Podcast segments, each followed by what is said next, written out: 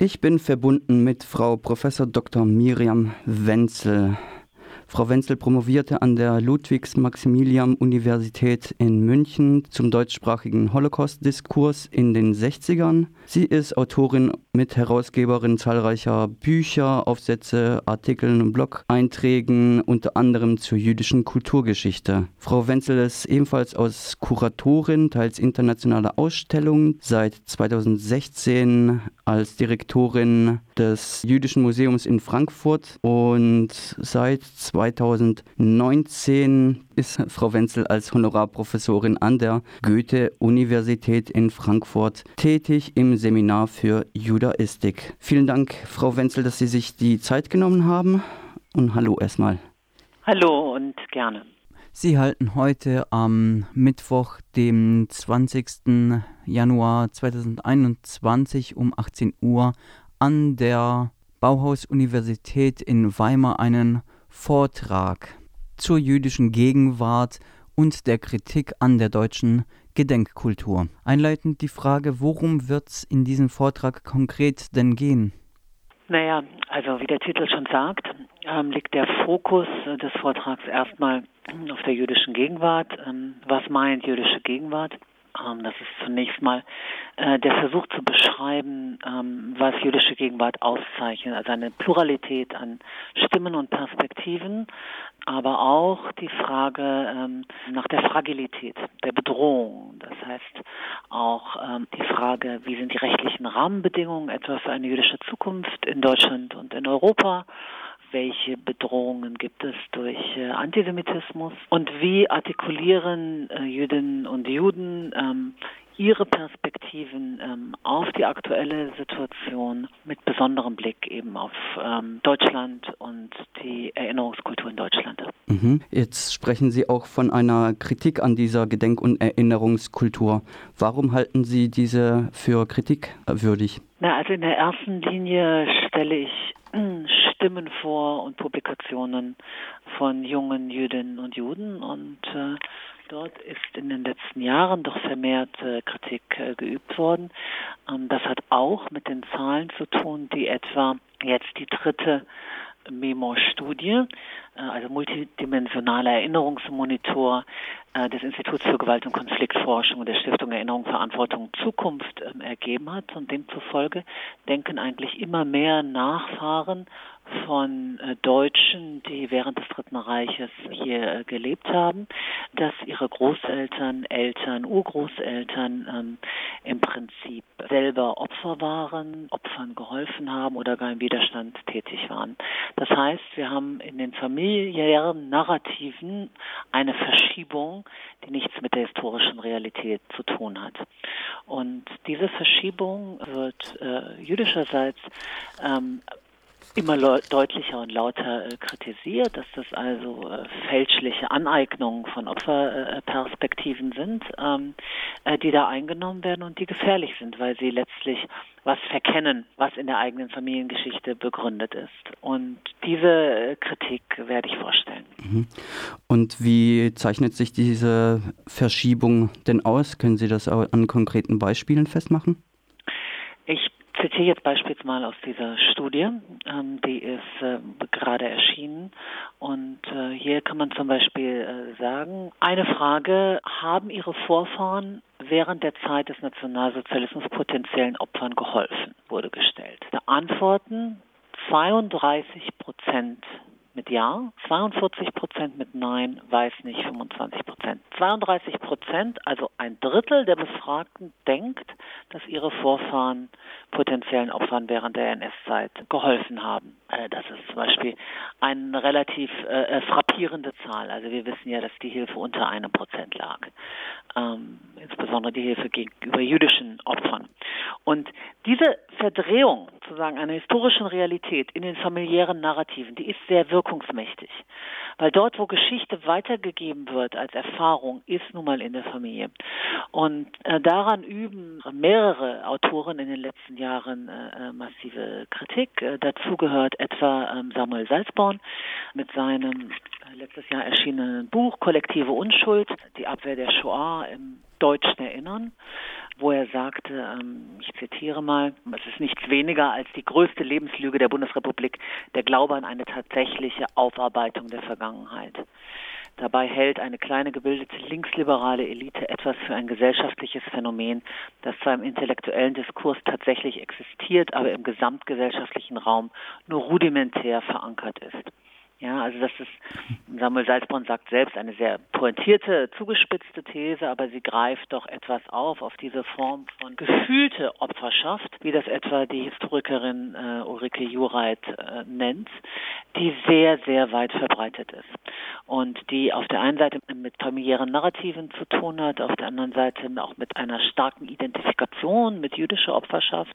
Ich erinnere daran, dass wir in jüngster Zeit auch wieder vermehrt äh, sozusagen Enthüllungen hatten, dass Menschen sich als Jüdinnen und Juden ähm, öffentlich deklarieren und sich gar eine, eine Shoah-Geschichte in der Familie aneignen, die nicht äh, der Realität entspricht, wie das etwa bei der Bloggerin der Fall war äh, oder bekannt auch im Fall Wilkomirski. Also dort sind sehr wirkungsmächtig quasi Opfernarrationen, jüdische Opfernarrationen, mit denen sich identifiziert wird und das ist quasi das Hauptparadigma von Erinnerung und das verstellt eine historische Realität, in der eben äh, der Täterschaft und der Nachwirkungen von Täterschaft und von Mittäterschaft und von Beteiligung und von Zuschauerschaft und von Profitieren und all diese Varianten, die es da gibt, die nun mal eigentlich die primäre historische Realität waren von denjenigen, die nicht von der nationalsozialistischen Gesellschaft äh, systematisch ausgegrenzt und diskriminiert wurden. Mhm. Jetzt haben Sie auch erwähnt, dass es diese Kritik auch nicht schon seit gestern gab, sondern schon ähm, ja, seit Jahren, wenn nicht sogar Jahrzehnten artikuliert wurde. Gab es denn Reaktionen auf diese Kritik, beziehungsweise wie wurde sie aufgenommen? Naja, ich würde schon sagen, dass im Moment ähm, eine Debatte anfängt. Ähm, es fängt eine Debatte an, weil gemerkt wird, dass diese Form von Gedenkkultur, ritualisierter Gedenkkultur, diese Form von sozusagen Denkmälern, die Art des Erinnerns äh, in Deutschland sich in einer Sackgasse befindet.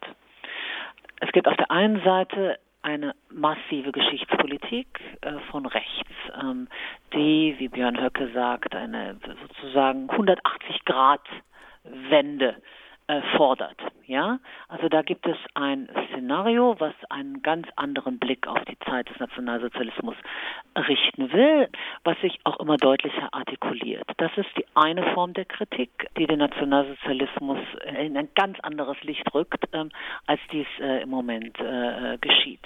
Die andere Form der Kritik ist die an der ähm, Gedenkkultur selbst, dass sie quasi ähm, falsche Narrative und falsche Annahmen äh, in Bezug auf die historische Realität entwickelt. Eine weitere Kritik äh, kommt aus dem Feld der Memory Studies ähm, oder auch der Postcolonial Studies. Da geht es letztlich um das Verhältnis des deutschen Erinnerungsdiskurses im Verhältnis zu postkolonialen Diskursen. Also inwieweit soll an der Singularität der Shoah in dieser Form festgehalten werden. Auch dort äh, äh, gibt es Kritik. Also das heißt, es gibt im Moment von verschiedenen, aus ganz verschiedenen Ecken wird etwas kritisiert, ähm, ich würde sagen in Teilen auch angegriffen, was sich in den äh, vielleicht 80er, 90er Jahren so allmählich äh, durchgesetzt hatte. Und das ist eine wirkliche gesellschaftliche Aufgabe, darauf eine äh, Antworten zu finden. Mhm.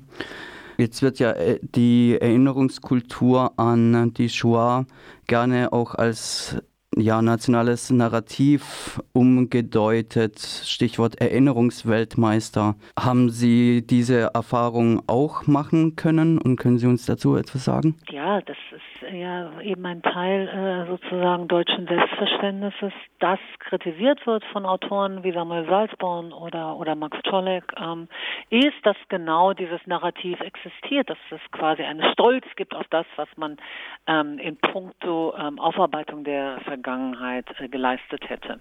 Und die Kritik setzt eben daran an, dass, äh, äh, dass dieser Stolz letztlich dazu führt, ähm, dass an den Stellen, wo es wirklich wehtut, nämlich an der Frage, was war eigentlich in den Familien, dass dort äh, eben nicht hingeschaut wird, ja, sondern dass quasi auf der einen Seite ähm, historische Forschung angestrengt äh, wird, die mit den Personen wenig zu tun hat, die sich an quasi Faktizität abarbeitet ähm, und dass auf der anderen Seite eben Gedenkrituale ähm, äh, stattfinden, in der, das ist halt die Kritik von Max Czolek, in Teilen es auch eine Funktionalisierung des, des Jüdischen gibt. Also das heißt, dass an Gedenkveranstaltungen immer ein jüdischer Überlebender oder eine jüdische Person sprechen muss, damit sie doch einbezogen sind, damit doch quasi im Akt des Gedenkens und Erinnerns es auch zu einer Art Versöhnungsritual äh, stattfindet. Und es gibt ein Plädoyer von, insbesondere von jungen Jüdinnen und Juden, was erstmal die Unversöhnlichkeit in den Vordergrund stellt. Also das Denken, dass gerade wenn man sich äh, erinnert, nicht es unbedingt um Versöhnung äh, äh geht, äh, schon gar nicht mit äh, den Nachkommen äh, derjenigen, die der eigenen, die eigene Familie umgebracht haben, sondern wenn, dann geht es um eine Versöhnung mit der Geschichte in der eigenen Familie. Und ähm, und äh, dass also dieser Versöhnungsgedanke, der häufig auch mit einer Art Erlösungsvorstellung von Schuld äh, äh verbunden ist, dass der quasi verneint werden muss erstmal, sondern dass es ähm, äh, darum geht, sich einer Geschichte zu stellen, die in jüdischen Familien ähm, noch immer massiv traumatische Nachwirkungen hat. Welche Rolle spielt für Sie die Angelegenheit, dass jüdisches Leben insgesamt ja fast schon ausschließlich im Shoah-Kontext betrachtet wird und dass in Deutschland kaum andere Zugänge zum ja zur jüdischen Leben, zur jüdischen Gesellschaft gibt?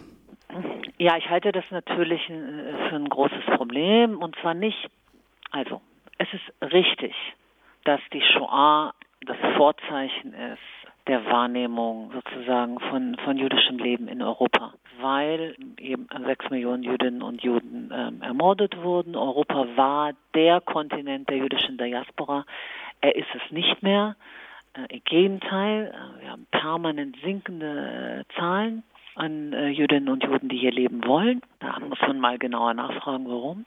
Und, ähm, und alles, was gerade auch wir als jüdisches Museum tun, ist gezeichnet von diesem massiven Zivilisationsbruch.